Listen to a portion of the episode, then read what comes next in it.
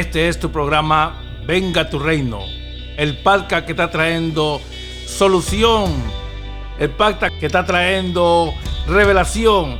Y en este día, aquí desde Los Ángeles, California, y con Argentina, con mi amado y amigo maestro Osvaldo Rebolleda, ¿cómo estás el día de hoy?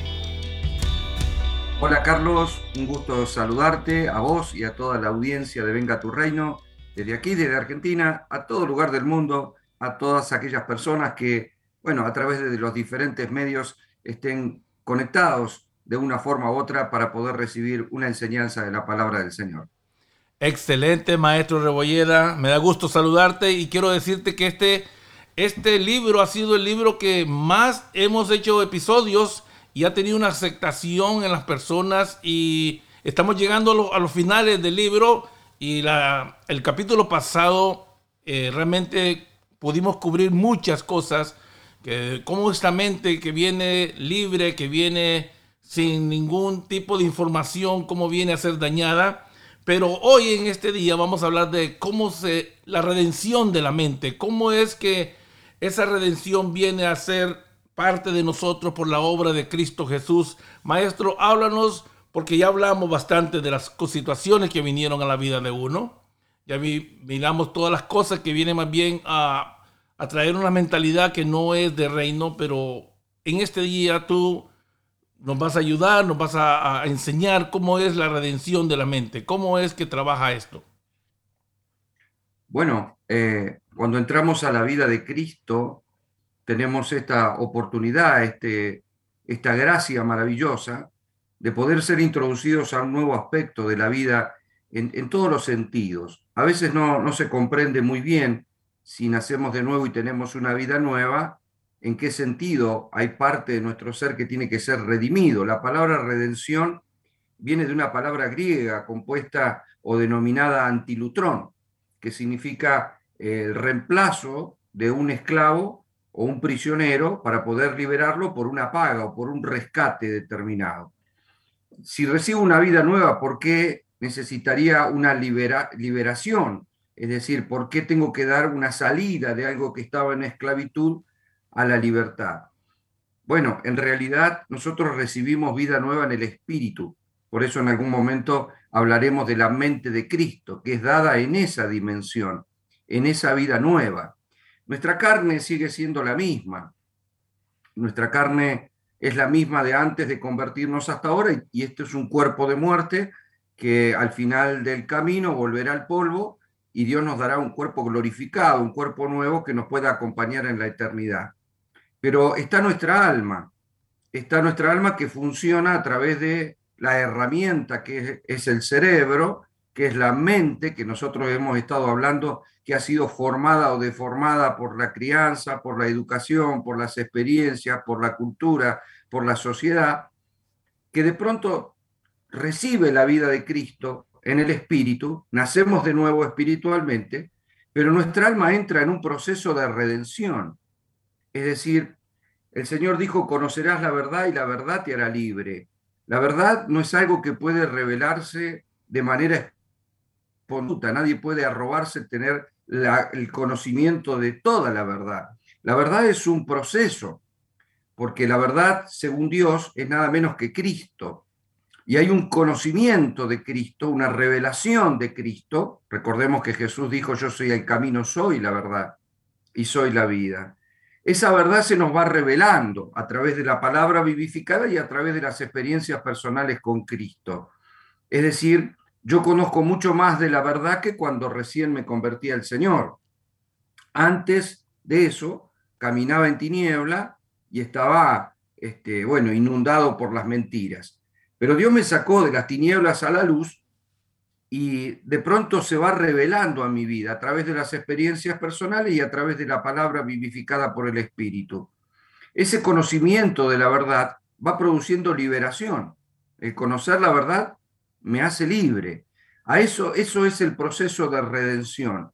Cada vez que una mentira es arrancada de mi vida porque entro a una dimensión de la verdad, bueno, eh, en ese momento está activado lo que se relaciona con el poder de la redención, porque yo era esclavo a través de las mentiras, pero he sido liberado y estoy siendo liberado a través del poder de la verdad. Maestro Rebollera, de la manera que tú lo hablas, suena como que fuera algo fácil y te voy a decir que tú sabes que ahora con Netflix uno puede obtener muchas series y cosas que uno ve y he tenido la oportunidad de estar viendo una acerca de la esclavitud y me, ahorita escuchándote, estoy viendo de que esa de la esclavitud, hay dos cosas que se oponían o se oponen. Muchas veces es la misma mentalidad que la persona ya tiene, que está esclavizada. Y la otra es que los agentes o las personas que eran dueños de esos esclavos no los dejan ir. Y muchas veces nuestra mente se encuentra en esa manera. Aunque recibimos la vida nueva, hay un cautiverio que no te suelta o también tu manera de ver las cosas, aunque tú dices que es un proceso, aunque sabemos que es una vida nueva, aunque sabemos que la obra del Espíritu Santo, pero como tú dices en el libro, hay unos misterios que se tienen que ir dando con el proceso de, de permanecer en Cristo, porque la verdad te va haciendo libre, pero no es tan fácil como se puede decir. Claro, no es tan fácil en el sentido de espontaneidad, es decir, la obra de Cristo fue absolutamente consumada en la cruz. Es decir, en Juan 19:30 Jesús dice, este, consumado es. Es decir, Él terminó su obra de redención. Pero lo que para Cristo es un suceso, para nosotros es un proceso. ¿Cuál es la diferencia entre un suceso y un proceso? El suceso es algo espontáneo, es un hecho. El hecho de la cruz ocurrió hace más de dos mil años pero la revelación de la cruz es un proceso en mi vida. La revelación de la redención y de la verdad es un proceso en mi vida. Y por eso, cuando no entiendo los procesos, puedo declarar con fe que soy libre y aún así tener un montón de áreas en mi vida que están en cautividad. Te doy un ejemplo. Cuando los hebreos estuvieron cautivos en Egipto, hubo un suceso. Un día, el espíritu de muerte pasó el Señor había mandado a los hebreos a encerrarse en sus casas, a pintar los dinteles de las puertas y las ventanas con sangre, comerse todo el cordero y la muerte pasó. Eso fue un suceso, un día aconteció, la muerte pasó. Al otro día ellos se levantan viendo de que no habían muerto y el Señor les manda a, los egipcios a pedirles todo el oro y a prepararse porque iban a salir. Automáticamente salieron de la esclavitud en un día salieron de la esclavitud. De hecho, cuando ellos salen son perseguidos por el, por el ejército egipcio, Dios los cubre con una tormenta que se antepuso y luego les abre el mar rojo, cruzaron el mar rojo, eso fue un suceso, eso ocurrió, ¿sí? Si bien llevó su tiempo, es decir, en, unas, en el proceso de un par de días, nosotros veamos esto como el suceso de algo que ocurrió. Un día estaban esclavos, al otro día estaban libres. Pero ahí empieza un proceso, un proceso de liberación, donde Dios les empezó a hablar, les empezó a mostrar. Ellos celebraron el suceso, porque cuando uno vive un suceso lo celebra, ¿no? Es como cuando una persona se acaba de, enterar que eh, consiguió trabajo. Celebra que consiguió trabajo, pero todavía no va a cobrar, va a tener que trabajar un mes, y eso es un proceso hasta que te empiecen a pagar. Pero vos ya celebraste porque, uh, tengo trabajo. Ahora, el trabajo será un proceso de día a día. Así también, un día cruzaron el Mar Rojo y todos celebraron, las mujeres sacaron los panderos y danzaban y bailaban y cantaban, porque ellos creían que había una tierra de la cual iban a tomar posesión. Y fue cierto, el tema es que el proceso se extendió 40 años. La pregunta es por qué muchos de los que salieron de la esclavitud de Egipto murieron en el desierto. Bueno, en realidad porque no pudieron salir de la esclavitud mental que tenían. Ellos salieron de la esclavitud física, salieron de la ya Faraón no estaba, ya no les estaban pegando con un látigo, ya no había un ejército que los aprisionara, ya no había una celda que los encerrara, pero todavía su mente era esclava Por eso murmuraban, se quejaban, pedían, pedían pan, pedían carne, se enojaban con Moisés, le, le, armaban rebeliones, porque todavía había una esclavitud en sus mentes. Y por eso Dios no le podía dar todo lo que tenía para ellos, porque Dios no le podía dar una tierra para gobernar a gente con mente esclava. Traigamos esto a nuestros tiempos de hoy. Muchos cristianos son liberados a través del suceso de la fe. Es decir, un día, tal vez vos te acuerdes la fecha, yo me puedo acordar la fecha y muchos hermanos también, del día que conocieron al Señor. Suceso. Ese día recibieron la vida, ese día pueden decir que a partir de ese día son libres, pero luego entra el proceso. Por eso hay muchos hermanos que discuten, se enojan, se enriedan en pleitos, este, causan contiendas, no terminan de resolver los problemas en su matrimonio, en su finanza, en su casa, en la iglesia, son conflictivos. Y uno dice, ¿cómo? Si es cristiano. Bueno, es que está en un proceso de redención. Si es salvo, sí tiene a Cristo, sí ha sido quitado de las tinieblas a la luz, pero todavía tiene que enterarse en su cabeza. Es decir, todavía tiene un montón de pensamientos que están equivocados, de conflictos, de limitaciones, todavía es afectado por la falta de perdón, por, este, el rechazo del cual hablamos, por influencias, por eh, una mala educación, por, por, patrones viciados de pensamiento y de comportamiento. Bueno, los pastores lo que hacemos a través de la enseñanza es dar a conocer la verdad para que esas personas a través de la revelación de la verdad y de la de la revelación de la persona de Cristo puedan ir saliendo de esa esclavitud mental para poder recibir toda la plenitud que Dios dice que tiene para nosotros. Excelente, maestro Rebolleda. Repasando eh, el capítulo este del que estamos hablando el día de hoy, tú hablas bastante del arrepentimiento y muchas veces nos has aclarado y nos has dicho que el arrepentimiento tiene que ver con metanoia, con, con un cambio de pensamiento al recibir la vida nueva, nosotros nos arrepentimos porque no puedes recibir vida nueva si no hay un arrepentimiento genuino. Ahí hay un nuevo nacimiento. Pero también se puede relacionar entonces que el arrepentimiento es cuando comienza el proceso de todo lo que ya fue un suceso. Bueno, sí, a ver, yo tengo una controversia a los que predican de que las personas pecadoras tienen que arrepentirse para conocer a Dios. Yo no creo que sea así por una sencilla razón. El cambio de pensamiento no puede venir hasta que no venga la vida. La persona necesita recibir la gracia. La gracia lo que produce es la confesión. La confesión, es decir, yo confieso, yo todavía no, a ver, confieso que soy un pecador, todavía no puedo decir que estoy arrepentido porque todavía no cambié mi mente.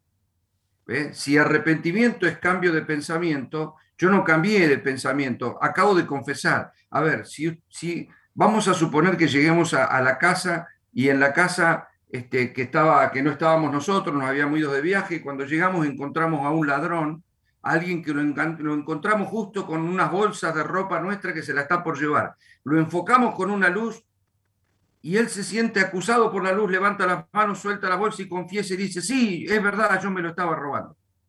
Eso es confesión. Entonces yo le digo, bueno, está bien, no te la alcanzaste a llevar, baja los brazos, te perdono, vení que te abrazo. Eso es gracia, porque yo lo podría mandar preso. No, eso es gracia. El Señor no nos, no nos mata por causa de la confesión, sino que nos extiende perdón.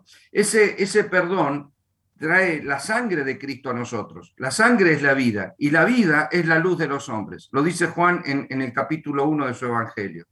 Por lo tanto, cuando la palabra me es predicada, cuando alguien me predica el Evangelio, la convicción del Espíritu y la luz de esa predicación me permite ver mi condición. Levanto mis manos, si soy un pecador, es cierto, Todavía no tengo un fundamento de arrepentimiento. ¿Qué voy a cambiar mi Es cierto, lo que hago es reconocer, es cierto que soy un pecador, es verdad, ahora lo veo. En ese momento, la sangre de Cristo me limpia y la sangre es la vida. La vida es la luz de los hombres. Cuando soy limpio veo, porque el Espíritu Santo viene a mí y empiezo a ver y ahí me doy cuenta de mi real condición y cada día voy comprendiendo más cuán pecador era cuán equivocado estaba. Entonces ahí empieza un proceso de redención, que viene a través del arrepentimiento, del cambio del pensamiento, de esa metanoia. Cuando Juan el Bautista empezó a predicar, arrepentidos porque el reino de los cielos ha llegado, lo que dijo, su mensaje era totalmente correcto, pero no pudieron hacerlo. No pudieron. Jesús empieza a predicar exactamente lo mismo, Mateo 14, 17, arrepentidos porque el reino de los cielos ha llegado. O sea, Dios viene a gobernar tu vida, arrepiéntanse. No pudieron hacerlo, no se arrepintieron. Es, tan simple como eso. Pablo habló en Atenas, ¿eh? habiendo pasado el tiempo, dice, de vuestra ignorancia, ahora manda a todos los hombres en todo lugar que se arrepientan. Es verdad. Ahora, ¿esa gente se arrepintió? No, hasta que no recibieron la vida. La vida es la luz y la luz produce arrepentimiento. ¿Qué quiere decir? Que empieza a producirse un cambio de pensamiento. El Señor plantea, esto bien lo dice Pablo en la primera carta a los tesalonicenses, en el capítulo 5, verso 23, el mismo Dios de paz os santifique por completo y todo vuestro ser, espíritu, alma y cuerpo sea guardado irreprensible para la venida de vuestro Señor. Es decir, hay un proceso de santificación. A ver, Dios me da una vida, me santifica por el Espíritu, me limpia por su sangre de todo pecado, pero aún así hay una naturaleza en mí, que es la naturaleza del viejo hombre, que yo entro en un proceso de despojarme de eso. Por eso Pablo dice, despojaos del viejo hombre, no dice te despojaré, no dice Dios, yo te quitaré esas vestiduras, no, es un proceso, es un proceso en el que cada día voy a encontrar por la luz del Espíritu, por la convicción del Espíritu, que me convence a todo, de todo pecado y que me lleva a toda verdad y justicia, me va revelando esa vieja naturaleza que todavía pugna por salir, que me limita, que de pronto es temerosa, que se confunde, que no se atreve. Y Dios me quiere llevar a la mente de Cristo, que es una mente en la cual yo voy a poder, voy a poder, voy a salir, voy a tener, voy a alcanzar, soy positivo, puedo perdonar, eh, puedo cambiar, puedo mejorar. Es, es una mente este, atada a, a la ilimitación de las cuestiones de Dios. En cambio, nuestra mente estuvo a la limitación. Por eso los hebreos se enojaban con Faraón porque Faraón le daba comida de manera limitada y les pegaba para que trabajen, haciendo ladrillos con barro y paja para edificar sus ciudades. Y cuando ellos salen de ahí, las demandas salieron de Faraón y se las pusieron a Dios, que le daba maná todavía y otra vez el mismo pan, ¿cuándo nos vas a dar carne? Porque antes comíamos cebolla. O sea, es la misma esclavitud. Antes me le quejaba a Faraón, ahora me le quejo a Dios. Hay gente que antes se quejaba de los padres, del patrón, de las situaciones, de la familia, y ahora se le quejan a Dios. ¿Cuándo va a cambiar mi situación? ¿Cuándo me va a sacar adelante? ¿Cuándo me va a dar? ¿Cuándo se me van a abrir las puertas? En definitiva, esa persona es esclava porque busca culpables. Los esclavos buscan culpables de su situación, los libres provocan cambios, porque su mente cambió. Entonces yo no le echo la culpa a nadie. Antes podía echar la culpa, antes yo era víctima, pero ahora Dios me sacó a la luz. Ahora tengo una mente redimida. La redención me produce un cambio de pensamiento y en ese cambio de pensamiento ya no soy víctima. Ahora soy un vencedor, soy responsable, puedo cambiar, puedo enfrentar las situaciones y por eso es tan importante que Dios vaya transformando nuestra mente. Maestro Rebolleda, esto es bien profundo y delicado y te voy a decir por qué. La semana pasada o en el capítulo pasado exhortamos este tipo de enseñanza. Mira cómo ahora se entiende mucho más fácil. Primero tiene que haber una confesión, comprender tu situación, ir al arrepentimiento porque recibiste la vida, porque el arrepentimiento, como lo explicaste tú, viene porque la vida la recibiste, la gracia de Dios a través del Espíritu y entonces uno dice, wow, esto es una manera de vivir diferente. Sucedió, tú no hiciste nada, pero empieza el proceso. Pero si hay malas enseñanzas, porque escuchándote hablar puedo ver cuánta mala enseñanza y cuánto ellos se quejaron a Faraón y mucha gente se quejaba después las demandas y la mala enseñanza te puede poner unas cargas religiosas que no debe ser por ahí, amado. Claro que sí, eh, por eso yo lo he mencionado, incluso en algunas enseñanzas he mencionado porque el mismo apóstol Pedro, luego del Pentecostés, eh, luego de que ellos reciben esa, esa vida, ese fuego que cae sobre ellos, que era el Espíritu Santo, y empezaron a hablar en lengua, hubo quienes se acercaron a Pedro y le dijeron, nosotros también queremos recibir esto, ¿qué tenemos que hacer? Y Pedro en el momento dice, arrepentíos, bautícesen y recibirán este, la, la llenura del Espíritu Santo. Claro, eso se ha predicado incluso como doctrina, primero por estar en el Nuevo Testamento, segundo porque es la directiva de un apóstol, tercero porque pasó después del Pentecostés, entonces se lo atribuye a eso. Sin embargo, si seguimos la historia y leemos todo en su contexto, lo vamos a ver a Pedro visitando a Cornelio, dando un mensaje, cuando Cornelio todavía pensaba que los gentiles este, no podían recibir al Espíritu Santo, y el Señor le revienta todos los esquemas, porque cuando él estaba predicando dice que el Espíritu Santo irrumpió y todos empezaron a hablar en lengua y todos fueron llenos del Espíritu y todavía no se habían arrepentido y no se habían bautizado. Es decir, es esa, ese orden que a veces el hombre establece de que si vos te arrepentís, Dios hará, y a veces es una mala enseñanza. En realidad primero viene Dios para que luego yo pueda recibir y hacer algo. Yo no puedo hacer algo para recibir. Dios me tiene que dar para que yo pueda hacer. Es la única, porque eso es la forma de operar a través de la gracia. A ver, si yo tuviera que arrepentirme para ser salvo, la salvación vendría por la obra de Cristo y por yo, por mí, que me arrepentí. O sea, habría una gran virtud en mí. Yo me arrepentí. Por eso soy salvo. Es decir, hay, dos, cosas que son fundamentales. Primero, la obra de Cristo. Segundo, mi obra. ¿Cuál fue mi obra? Que me arrepentí. No, amado, yo no puedo arrepentirme.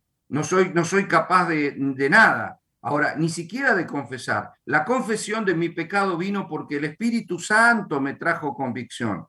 Él me abrió, me dio luz, me, sacó las escamas de los ojos y me trajo convicción. Cuando me enfocó con su luz y dije, uy, sí, es verdad, estoy sucio, soy un pecador. Cuando confesé, es lo que Dios necesita. Por eso, a ver, eh, Pablo lo dice en el, libro de Romanos capítulo 10, este, en el verso 10, él dice que eh, el que confiesa con su boca será salvo. Dice, el que cree con su corazón para justicia y confiesa con su boca para salvación. ¿Cómo puedo creer en mi corazón para justicia? Por la obra de la palabra que vino a mí y el Espíritu Santo que está trabajando. Cuando, cuando yo logro ver esa realidad y confieso con mi boca, es verdad, soy un pecador. Listo. Eso es lo que Dios necesita. Entonces la sangre de Cristo me limpia el Espíritu Santo entra, viene a ser morada dentro de mi vida, y claro, ahora con la vida del Espíritu, con, con, la permanencia de la persona de Dios en mí y la palabra de Dios que me va trayendo luz, que es lámpara a mis pies y lumbrera a mi camino, ¿cómo no voy a ir a proceder, cómo no voy a entrar, perdón, a un proceso de arrepentimiento?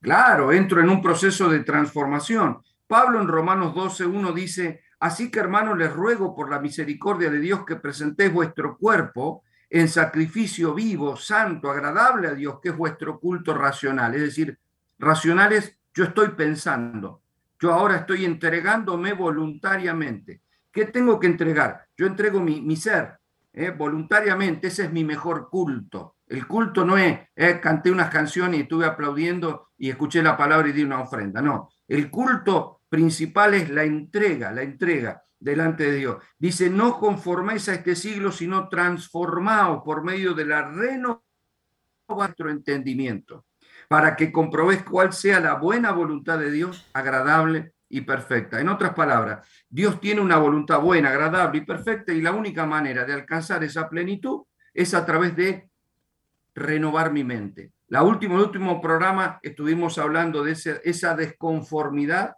y esa forma que nuestra mente tiene que ir tomando conforme a la voluntad de Dios.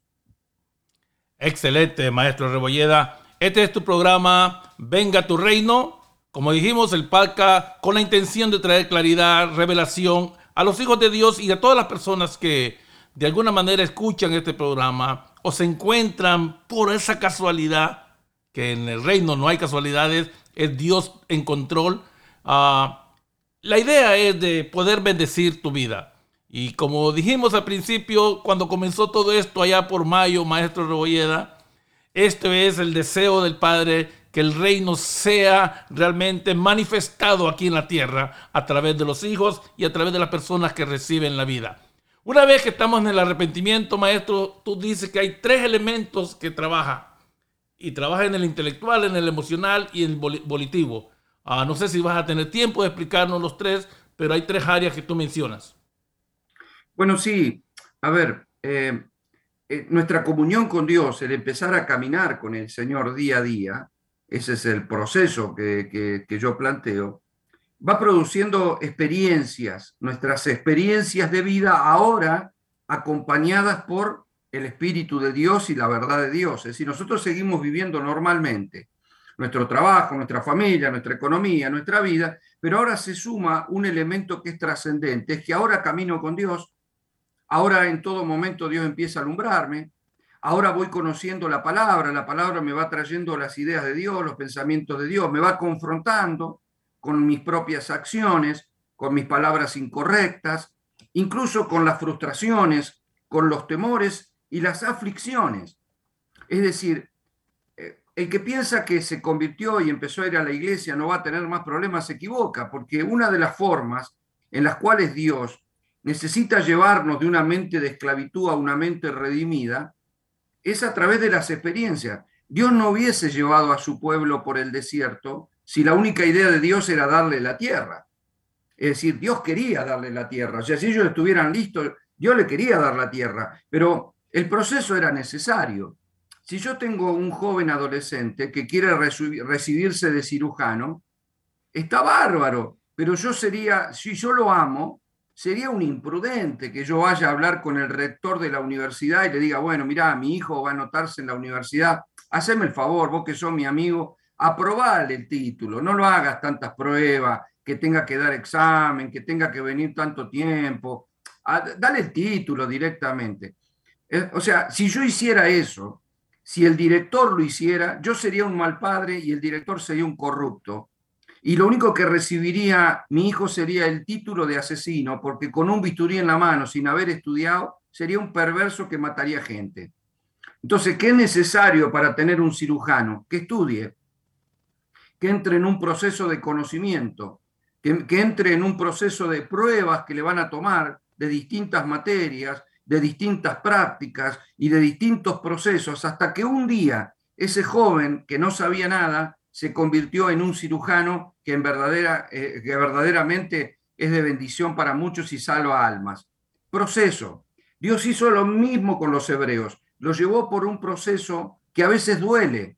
El Señor dice en Deuteronomio 8, yo les hice pasar este, por sobre sus cabezas, los puse en aflicción, los sustenté con maná, los hice tener hambre, los hice tenerse. No hay un dejo de maldad en Dios por hacer eso. Son pruebas por las cuales Él va trabajando. Él, nos pueden contristar esas pruebas, pero esa, esa tristeza produce arrepentimiento. Mira, el apóstol Pablo en la segunda carta a los Corintios, en el capítulo 7, verso 8, dice, porque aunque los contristé con la carta, no me pesa, porque entonces lo lamenté, es decir, él le mandó una carta muy dura que los puso triste, Dice, porque veo que aquella carta, aunque por algún tiempo los contristó, ahora yo me gozo porque, eh, porque haya sido contristado, sino porque fuiste contristado para arrepentimiento. Es decir, yo no me gozo en que te pusiste triste, pero me gozo porque tu tristeza te hizo cambiar. Es decir, Pablo lo que había hecho con los corintios era regañarlos, los retó. ¿Ve? Los retó. Y, Pablo, después que los retó, se sintió mal por haberlos retado como un padre que tiene que darle un escarmiento a su hijo. Y después dice, bueno, yo me sentí triste, pero después me alegré, porque en realidad comprendieron el reto, comprendieron mi reprimenda y en lugar de ponerse mal, bueno, se arrepintieron. Esa tristeza produjo arrepentimiento. Dice, porque haber sido contristado según Dios, es decir, Dios, cada vez que te permite un proceso, que algo te fracasa, que no te sale, y Dios sabe que te va a poner triste, Dios sabe que te va a frustrar, Dios sabe que tal vez llores por lo que te pasa, Y Él no quisiera porque Él nos ama con todo el corazón y porque es nuestro papá. Pero luego se goza porque sabe que esa tristeza produce arrepentimiento y el arrepentimiento es cambio y ese cambio nos mejora. Y Dios dice, bueno, quisiera no verlo llorar, pero yo sé que es para bien. De hecho, si miramos lo que pasó con el hijo, el padre permite que el hijo vaya a la cruz y el hijo en un momento no le dijo, me va a doler, pero no, si puedes pasa de mí esta copa porque, porque era, era amarga lo que le venía, porque estaba escrito lo que le iba a acontecer y él sabía el dolor que iba a sufrir y el padre lo mandó igual a la cruz.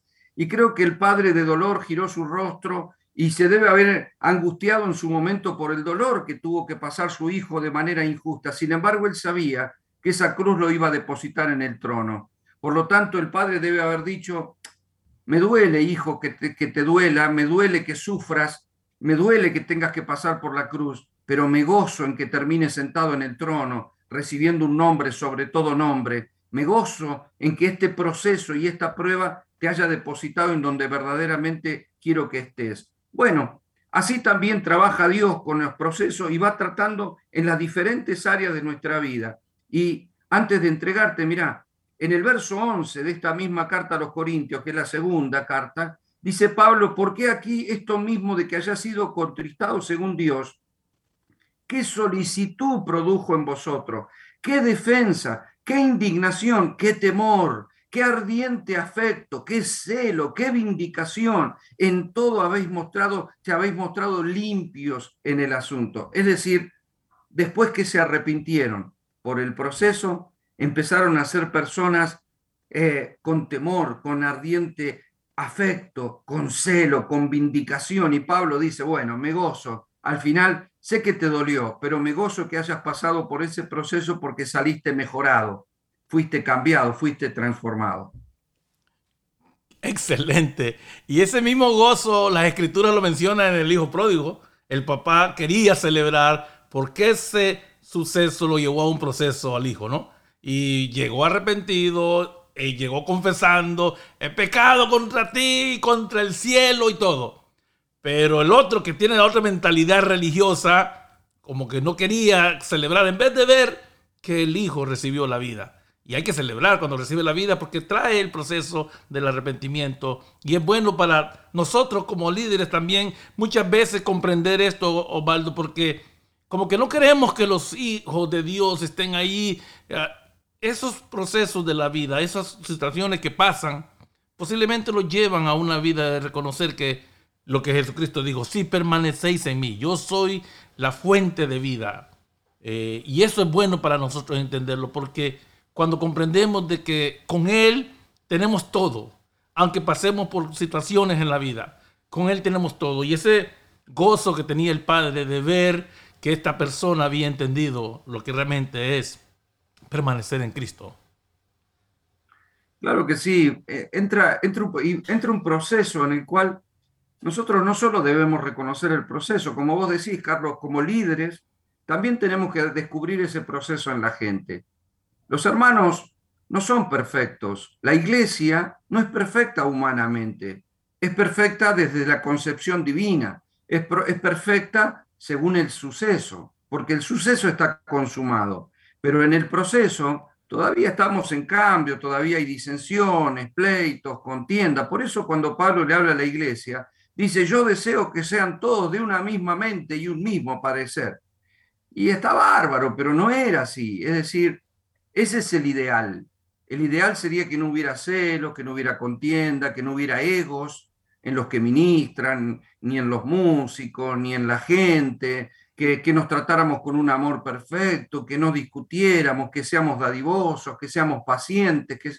Pero bueno, la iglesia está compuesta de gente renacida, pero que todavía porta una vieja naturaleza de la cual se va despojando. Tiene, por un lado, otorgada de manera celestial la mente de Cristo y por otro todavía pelea con los viejos complejos, con los viejos temores, con el orgullo, con la vanidad. Y bueno, Dios empieza a trabajar en la mente y en el corazón. Eh, en el Salmo 7.9 dice, el Dios justo es el que prueba la mente y el corazón. Jeremías 17:10 dice el Señor, yo soy el que escudriño la mente y pruebo el corazón. Él nos manda a amarlo con toda nuestra fuerza, con toda nuestra mente. Es decir, Él desea que nuestra mente sea totalmente gobernada por el Espíritu, gobernada por la luz, gobernada por la verdad, gobernada por la sabiduría. Pero bueno, se encuentran con nuestras limitaciones y por eso debemos tener paciencia. Por eso en algún momento nos salimos del eje, nos empezamos a desviar de algunas cuestiones, nos domina un poco el orgullo, nos domina un poco los temores, y muchas veces Dios nos vuelve a llamar al arrepentimiento, como lo hizo con la iglesia de Éfeso, donde dice, este, arrepiéntate, recuerda de donde has caído y arrepiéntete y haz las primeras obras, es decir, volvete, a, volvete al cauce porque te has salido de tu eje, has descarrilado. ¿eh? Y volvé al sitio correcto. Bueno, ese proceso lo tenemos en nuestro caminar cristiano. Si tuviéramos un poquito más de misericordia, de vernos como nos ve el Señor, perfectos en Cristo e imperfectos humanamente en procesos de cambio, nos tendríamos más paciencia, más amor, porque en Corintios 13 Pablo dice que el amor todo lo puede, todo lo espera, todo lo sufre, todo lo soporta, no se envanece, no se irrita. Y bueno, ojalá en la iglesia entendiéramos eso, incluso que entendiéramos que los ministros, los líderes, también estamos en un proceso, porque la gente a veces piensa que los pastores ya somos perfectos, porque para ser pastor tenés que ser perfecto, tenés que pensar perfectamente, tenés que actuar de manera perfecta, tu carácter tiene que ser perfecto, tu matrimonio, tus hijos, tu economía. Y no es verdad, no es verdad. Tenemos un llamamiento, somos como hermanos mayores, si se quiere, que podemos ver un poquito más que otros por la gracia del Señor y por los procesos de vida que hemos tenido, y estamos tratando de dar por gracia lo que por gracia nosotros hemos recibido. Pero si alguien me mira a mí y, puede que encuentre errores, porque yo también peleo con eso. A veces peleo con la tristeza, a veces peleo con, con mi falta de fe en algo, porque no me animé a hacerlo, no me animé a emprenderlo, o, el ego que me juega una mala pasada y de pronto me creo en algo, me creo mejor, eh, en algo actúo y pienso neciamente, o me enojo injustamente y reacciono mal, digo lo que no debo. Y alguien me podría decir, pero usted es pastor y es maestro. Yo lo sé, pero el Evangelio no está siendo predicado por gente perfecta. El Evangelio justamente es la predicación del varón perfecto, que es Cristo. Por eso procura llevarnos a Él, no a mí. Los líderes debemos permitir que la gente nos mire como un referente y tendremos que dar fruto. Eso no, no tengo ninguna duda pero si yo conecto a la gente conmigo, puede ser en el tiempo de inmadurez, luego los tengo que conectar con el Señor, porque de lo contrario van a quedar conectados con el primer piso cuando tienen que ir a la, terraza, ¿eh? van a quedar bajitos, porque se van a conectar conmigo y yo seré su máximo estándar. No, su máximo estándar tiene que ser Cristo. Si vos sos Moisés, vos, la gente se puede conectar con vos, pero cuando llegaste al monte, conectarlos con el monte porque si no, el único que va a subir al monte sos vos y el día que vos no estés, la gente se hará un becerro. Es decir, está bien que me miren a mí, está bien que encuentren a un varón de ejemplo, pero no soy, sino un hombre que con toda debilidad trata de hacer las cosas de la mejor manera posible, pero tengo que dejar bien en claro que nosotros también nos equivocamos, porque incluso hay pastores que pueden mostrarse como si fueran ¿eh? la persona infalible. No, debemos mostrar nuestro lado flaco, nuestra humanidad, nuestra imperfección y la gente debe saberlo bien para que no nos metan presiones innecesarias a nosotros, a nuestra familia y a nuestros hijos, porque hay gente que piensa que los hijos de los pastores tienen que ser perfectos. Están equivocados. Nosotros también estamos en una familia en formación. Y bueno, de eso se tratan los procesos redentivos. Amado oyente, más orgánico y así con un corazón abierto, como el maestro Rebolleda explicó todos los procesos que pasamos todos los seres humanos, aún lo que estamos en Cristo. Esto es lo que este programa tiene. Este programa tiene espontaneidad, tiene eh, eh, así mismo como lo escuchaste. Reconocemos que todos estamos en ese proceso y Pablo lo sabía. Pablo dice, tienen que entrar en esa renovación de la mente. Todos los hijos de Dios, todas las personas que reciben la vida, todas las personas que se arrepienten, porque dice, por esas gracias de Dios, presenta tu, preséntate tú mismo como un sacrificio para que puedas ver lo que Dios tiene, los tres niveles de la voluntad de Dios para nosotros. Por eso nos invita a renovar nuestra mente. Y eso es precioso porque el programa cuando nació es traer claridad, traer revelación, genuino, gente que realmente está en proceso, gente que está realmente creciendo en el reino, porque el, programa se llama Venga tu reino, venga el gobierno, el Basilea, el que Dios venga a gobernar nuestras vidas. Y para gobernar la tierra tiene que gobernar nuestras vidas, tu familia, amado pastor, amado creyente, amado hermano. El reino tiene que ver con el gobierno de Dios sobre tu vida. Reconocer la persona de Cristo en todo y ser personas que estemos dispuestos a que Él nos gobierne. Todo eso comienza con los procesos y por eso es que no hemos corrido en este libro, para que podamos dejar una base que al final de todo diga, wow, eso, ese capítulo de esos libros nos ayudaron mucho a entender cómo ese suceso se convirtió realmente en todos esos procesos y ahora podemos celebrar. ¿Cómo? Renovando la mente. Pablo nos habla de tres niveles, la buena, agradable, perfecta. Porque el maestro Rebolleda dice, mayor entendimiento, mayor recompensa. Maestro Rebolleda, ¿cómo entonces vamos entrando a la renovación de la mente? Bueno, justamente citaré nuevamente ese pasaje de Romanos 12, ¿no? Porque dice, transformaos mediante la renovación de vuestra mente. Es decir, que entramos en ese proceso de metamorfo o metamorfosis, de cambio, de transformación, como mencionamos la otra vez, de oruga a mariposa, entramos en ese proceso de cambio mental. Pablo dice, a través de la renovación de nuestra mente. ¿Qué es la renovación?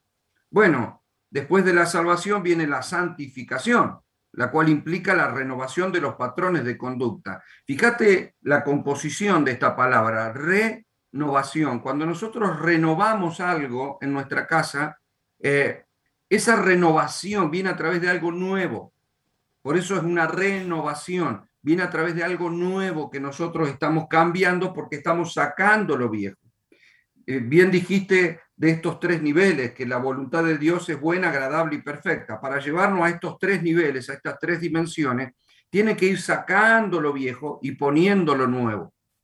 Eh, hay personas que incluso, eh, a pesar de haber recibido la, la, mente de Cristo, de la verdad de Dios, la palabra renovada y la vida del Señor, se estancan. Y esta renovación, lo aclaro porque esta renovación es un proceso por siempre, estando en Cristo también. Porque, por ejemplo, cuando se estanca un religioso? Bueno, después de que aprendió Biblia, que se cree que la sabe, que se estancó en la doctrina, que no permite una transformación y un cambio de la interpretación de la palabra, y ya no avanzó más. Se vuelve en un odre viejo.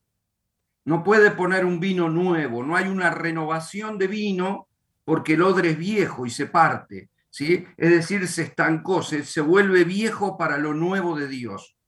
¿Y, ¿Y por qué hay cosas nuevas de Dios? Si la palabra es una sola y ya fue escrita y no hay revelación, es decir, el cano escritural se cerró. A ver, yo soy el mismo desde que nací, pero cada día hago cosas nuevas. Dios está vivo, Dios es el mismo ayer, hoy y por los siglos. Su palabra es la misma ayer, hoy y por los siglos. Y ni una jota ni una tilde pasará, pero se renueva la voz de Dios, la, eh, la directiva de Dios. Cuando hablamos de estar bajo el gobierno de Dios, nosotros vemos ese avance con los discípulos de que el Señor le podía mandar, ya en, entrando en el nuevo pacto, es decir, el Espíritu los mandó a predicar y luego en determinado momento le decía que no vaya a algún lado, y en otros momentos le decía que sí vaya a otro lado. Había una conducción, es decir, Dios te puede decir hoy que no y mañana te puede decir que sí. Y alguien me diría, no, porque si Dios dijo, no cambia lo que dijo. Bueno, esto es cuestionable. Dios le dijo un día a Abraham, dame tu hijo, al que ama, llévamelo al monte y sacrifícamelo ahí. Y pasaron tres días y cuando Abraham había atado al muchacho, el Señor le dijo, no le hagas daño. O sea, si yo le hago caso a la primera orden, pero no estoy dispuesto a, recibir la segunda orden o la nueva orden, bueno, automáticamente termino degollando al hijo y no le hago caso a Dios, porque a mí Dios ya me dijo que lo tengo que sacrificar, así que lo mato. ¿eh? Es decir, tengo que ser capaz de escuchar cuando hay una contraorden o una orden nueva. Dios va modificando, Dios un día te llevó a esa ciudad y un día te puede mudar de esa ciudad. Hoy estoy acá y tal vez yo quiera viajar y digo, bueno, a ver, quisiera mudarme con vos, Carlos, allá a California, me voy a vivir allá porque estamos en crisis en Argentina. Y Dios me dice, no, te puse ahí y ahí te quedás. Y me quedo. No puedo discutir. Me tengo que quedar. Ahora puede que mañana Dios me dice, te llevo en este tiempo, este es tu tiempo, haz tu valija. Y digo, no, no me quiero ir porque acá tengo mi casa. Te vas porque te mudo, te cambio de lugar. O sea, tengo que estar dispuesto a escuchar. Dios nos va hablando, Dios nos va este, dándonos directivas nuevas. Eh, Pablo lo habla en Efesios 4, dice, pero vosotros no habéis aprendido a Cristo de esta manera si en verdad que oíste y habéis sido enseñado en él conforme a la verdad que está en Jesús, que en cuanto a vuestra anterior manera de vivir, se despojen del viejo hombre que se corrompe según los deseos engañosos y, y seáis renovados en el espíritu de vuestra mente. Ahí está, ¿ves? Es decir, el, el viejo hombre tiene ideas, tiene planes, y como dice Proverbios 19, muchos son los planes en el corazón del hombre, pero el propósito de Jehová se cumplirá. Para eso Dios tiene que ir renovando nuestra mente, renovando nuestra manera de pensar por la obra del Espíritu. Hay cinco maneras que menciono en el libro en los cuales la mente es renovada. Número uno, por la sangre. ¿De dónde lo saco? Hebreos 9:14 dice, limpiad vuestras conciencias de obras muertas para que sirváis al Dios vivo. ¿Y, cómo lo hace? Bueno, Pablo se lo pregunta, mejor dicho, el autor a los hebreos dice, ¿cuánto más la sangre de Cristo, el cual mediante el Espíritu Eterno se ofreció a sí mismo sin mancha a Dios, limpiará vuestras conciencias de obras muertas? Es decir, que la sangre limpia nuestra conciencia.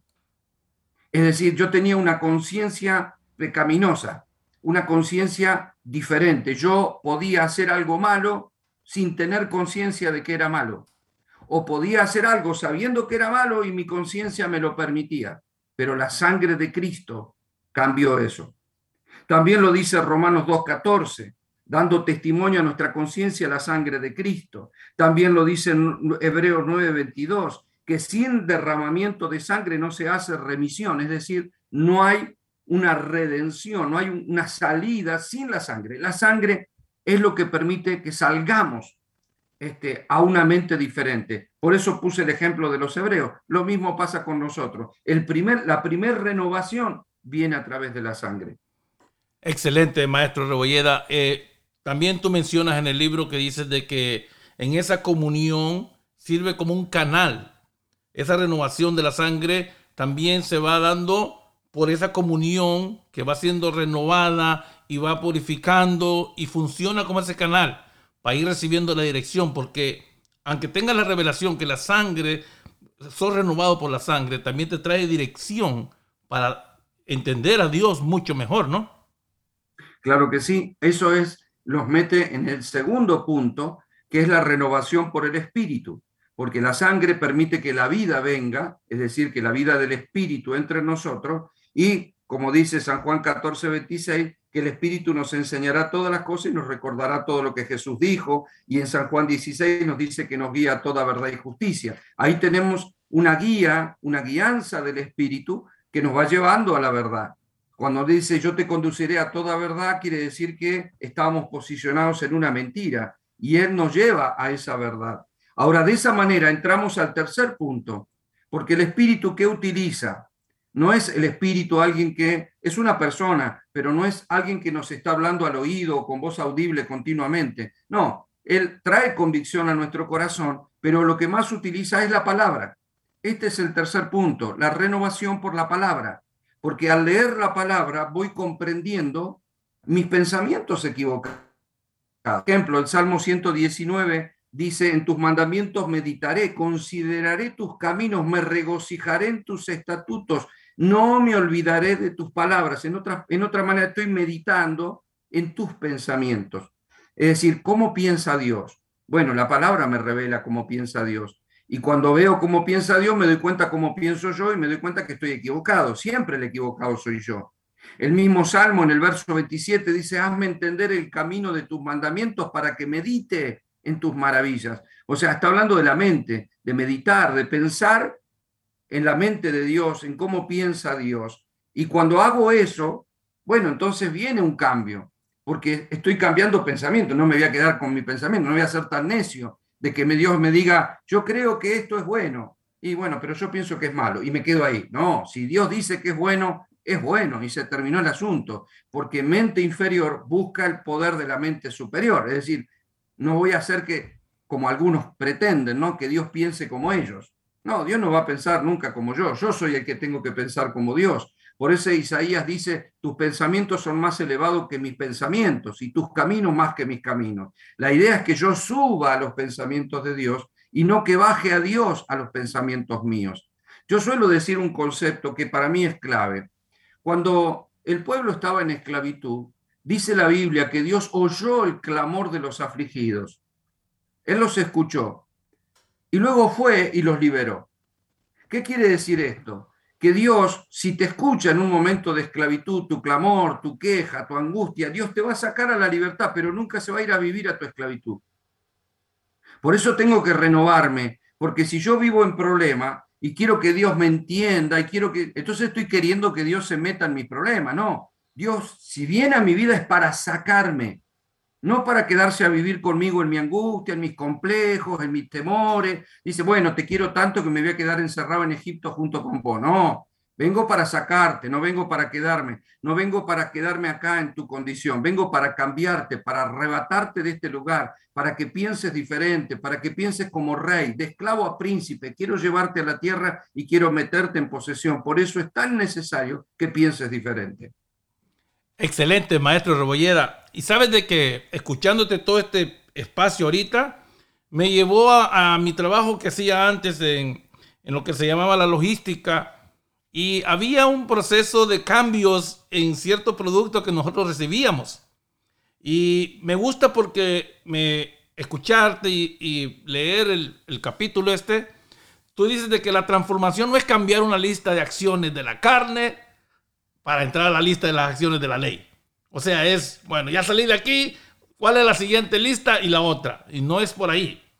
Porque tú dices en el libro que la alternativa cristiana ante la conducta inmoral no es crear una nueva lista de comportamientos, porque entonces entraríamos a lo mismo. Y yo me acuerdo que poníamos, estaba el producto nuevo, eh, eh, viejo ahí, y cuando se acababa, había un producto alternativo. Alternativo, que podías usarlo. Pero cuando entraba el producto nuevo, el misma persona decía, este vino a sustituirlo. El otro ya está viejo, ya está, ya no, ya no entra. Y muchas veces nos queremos todavía como andar en dos mentalidades. Y ya era para afuera. Y hasta nos decían, este ponlo enfrente el viejo para que se vaya, para que se vaya porque este vino a sustituirlo. Y muchas veces queremos crear esas cosas con el reino. Muchas veces todavía decíamos, ay, mi teléfono viejo y ahora está más moderno, o mi carrito yo lo prefiero. Este es un nuevo pacto, es renovación por sangre, es por el espíritu, es por la vida, es por la palabra. Ya no tiene que ver con leyes, ya no tiene que ver con la listita, tiene que ver en permanecer en Cristo para poder seguir renovando nuestra mente. Maestro Rebolleda, a mucha, mucha gente que llegaba ahí a la compañía decía, pero yo quiero el, viejito. Le decíamos, ya no existe más. Esto es lo que hay, esto es lo nuevo, esto es lo que realmente se está produciendo. Claro, Carlos, yo creo que tiene que haber, te diría algo así como un desprecio por los viejos pensamientos, tal como si fuera una ropa vieja que tengo en el placar y no puedo poner la nueva ropa que Dios me está dando eh, junto con la otra, porque la vieja ropa ya tiene que ser, tenés que sacarla, dejarla que se vaya, ya está, ya está, que se vaya a la basura. Pero hay gente que pretende rescatar y retener esas viejas cosas. ¿Sabe dónde se guarda eso? En el corazón, porque el corazón es engañoso y muchas veces conserva patrones de sentimientos y de pensamientos que no debe conservar. Y Jesús lo que plantea es, si vos cambias tus hechos, pero no cambias tu corazón, estás en el mismo problema. Él dijo, si vos mirás una mujer para codiciarla, ya estás pecando en tu corazón. La idea no es no la toques en obediencia, sino no quieras tocarla. Tiene que haber un cambio que es más profundo en que, bueno, antes me comportaba así y ahora me comporto así. No, el cambio, la renovación es renovación, no es control, no es mejora, no es maquillaje, no, a ver, no es que, bueno, este, tengo el carrito viejo como vos decís y ahora lo pinté. No, porque sigue siendo el carrito viejo, solo que está pintado. Es nuevo, un carro nuevo, es un tiempo nuevo, es una mente nueva. Y hay dos puntos más que quisiera mencionar antes de que terminemos. La renovación por la confesión, es decir, cada vez que yo confieso, este, no solamente los pecados, sino cuando confieso la palabra, cuando hablo lo bueno. Por eso es tan importante que mi corazón se llene de la verdad para que yo hable. ¿Sabes que Abraham, cuando no tenía hijo y tenía la promesa, tenía fe, pero todavía no tenía hijo y él sabía que era viejo y sabía que su mujer era estéril? Pero dice que a veces se debilitaba en ese pensar porque ¿Cómo Dios me dijo que voy a tener muchos hijos y al final estoy viejo y no tengo ninguno? Y mi mujer es estéril. Y entonces se debilitaba en la fe, pero dice que cuando se debilitaba en la fe le daba gloria a Dios, gloria a Dios, gloria a Dios.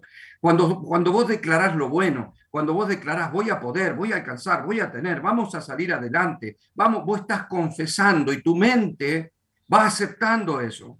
Yo Jamás aceptaría que un boxeador antes de subir al ring en un reportaje diga, bueno, no sé si voy a aguantar hasta el tercer round, yo creo que voy a perder, es muy probable que me noqueen.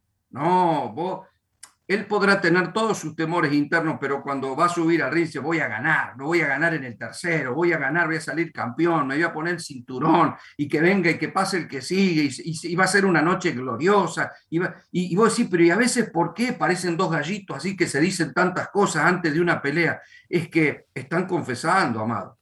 Están confesando la victoria. Si vos no arrancás confesando, antes de ponerte los guantes, estás mal. O sea, hay que confesar voy a ganar, voy a salir campeón. Después, si perdí, me tendré que replantear. ¿eh? Tendré que aprender de mi derrota, volver a levantarme y seguir adelante porque procuro el título. Pero lo menos que tengo que hacer es arrancar confesando. Confesión trae renovación. Y por último, la alabanza. ¿Por qué? Porque la alabanza también es una manera de confesar en la cual alabo a Dios, glorifico a Dios, exalto a Dios, porque todo lo hago sobre los hombros del Señor, no con mi fuerza, es con su espíritu. Por eso puedo pensar diferente. Yo antes pensaba de manera muy limitada, porque yo dependía de mí, dependía de mi fuerza, dependía de mi capacidad, dependía de mis contactos, dependía de mí. Pero ahora tengo que cambiar mi mente porque ahora camino en Dios, dependo de Dios.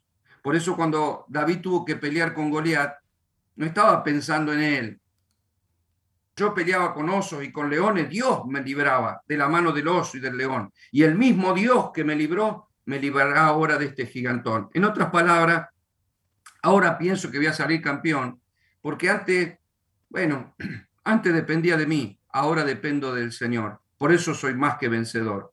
Y esa es una manera también de renovar nuestra mente, alabar al Todopoderoso. Amado, y había que aclarar que alabanza no solo tiene que ver con música, ¿sí o no? Claro que, claro que sí. La, alabanza puede encontrar una expresión en la música, pero es mucho más que la música. La música es un envase en el cual se pone este, la, la alabanza y la adoración. Pero la adoración es una manera de vivir, la alabanza es una manera de vivir, que también se manifiesta cantando, pero es, solo un pequeño envase, es mucho más que eso. Es una manera de poder vivir en todo tiempo, salir a la mañana, gente que de pronto en un sueldo medio bajo, dificultades en su casa, pero a la mañana sale y alaba al Señor por el día, y alaba al Señor por la salud, y alaba al Señor por la oportunidad de encarar este día. Bueno, eso es glorioso. Tal vez no cante, o tal vez cante mal como me pasa a mí, pero alabamos a Dios con nuestros hechos, alabamos a Dios con nuestra boca, alabamos a Dios con nuestras actitudes y te puedo asegurar que eso es una renovación de un pensamiento viejo, mediocre, de gente que vemos a diario, ¿no? Gente deprimida, que sus comentarios es malo, si hace frío porque hace frío, si hace calor porque hace calor, si nunca está conforme, siempre los comentarios son son malos, siempre recoge la última mala noticia para compartir. Bueno, esa es gente que, que, va a alabar si depende de él mismo y por eso se queja del gobierno y se queja del patrón y se queja de la familia porque, porque vive en esa esfera de imposibilidades pero el que sabe que se levanta la mañana y no depende del gobierno, y no depende del patrón, y no depende del diablo, y no depende de su fuerza, y no depende nada más que del Todopoderoso, ¿cómo no alabarle? ¿Cómo no alabar al que vive? ¿Cómo va a ser hoy un mal día si camino con el Señor? Aunque pase por un valle de sombra, no puede ser un mal día. Hoy será un día victorioso porque Dios adereza mesa delante de aquellos que me escarnecen y seguramente terminará ungiendo mi cabeza y depositándome donde me va a querer depositar. ¿Y cómo no alabar cuando tengo la victoria de antemano? ¿Cómo no alabar al que vive? Ojalá todo el pueblo de Dios viviera en esa alegría, porque esa alegría manifestaría al mundo cuán poderoso es nuestro Señor.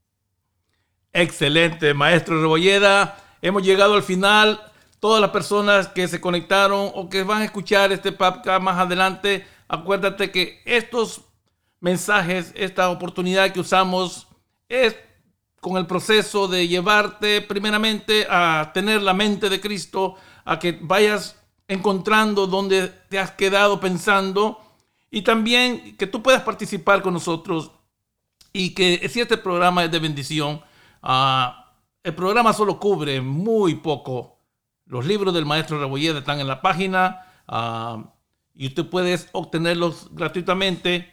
Y si tu corazón está agradecido, realmente podrías dar una ofrenda.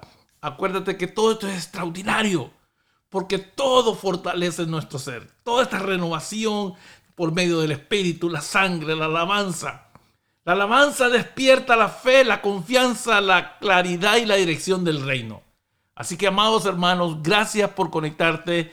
Y lo último que te quiero decir es que la verdadera adoración a Dios proviene de un corazón humilde y sincero, que reconoce la soberanía de Dios. Este es tu programa, Venga tu reino. Mi nombre es Carlos Hernández y el maestro, el maestro de las redes sociales, el maestro presencial, Osvaldo Rebolleda, te decimos gracias por tomarte este tiempo y escucharnos. Bye bye.